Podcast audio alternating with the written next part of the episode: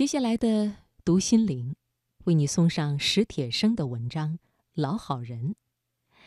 所谓老好人，通常就是指那些随和厚道、性格温柔、不愿意得罪人、不会拒绝别人、缺乏原则性的人。在我们的职场和生活当中，不乏这些人的存在。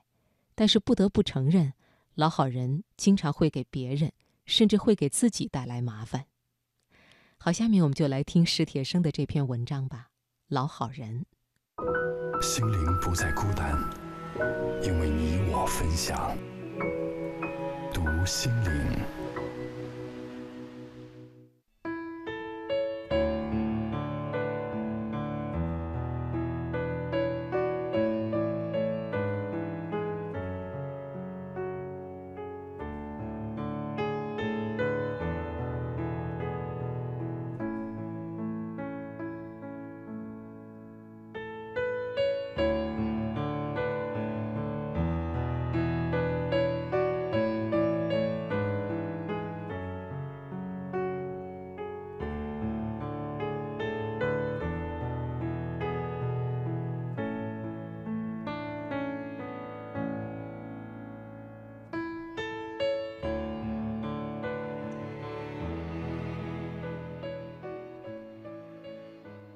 老好人也叫烂好人，曾经是个温和的贬义词，如今偏向中性，但从来不是褒奖。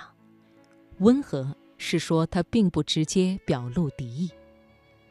好人应属赞美，怎么加上个“老”字就变了味儿呢？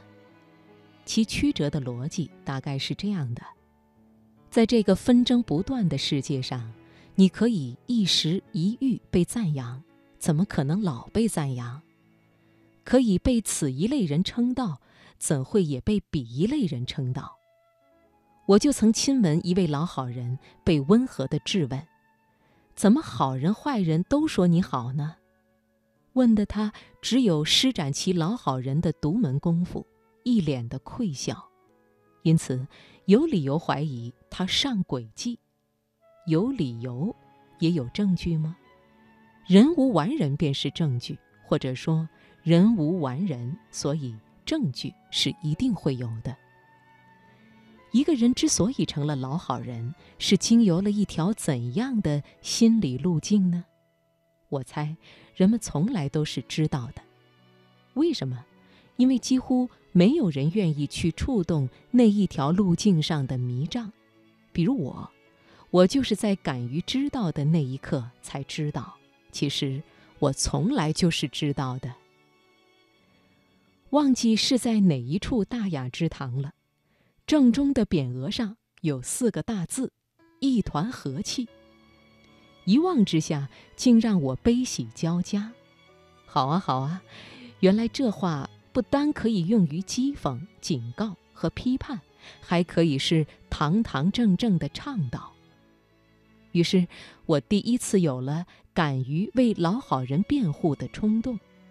人们指责老好人的，以及老好人从小到大的愿望，不就是这个一团和气吗？不就是你好我好大家好吗？比如像儿时那样排排坐吃果果，人人对彼此都怀有一份羡慕，并有一份祝贺。为了一团和气。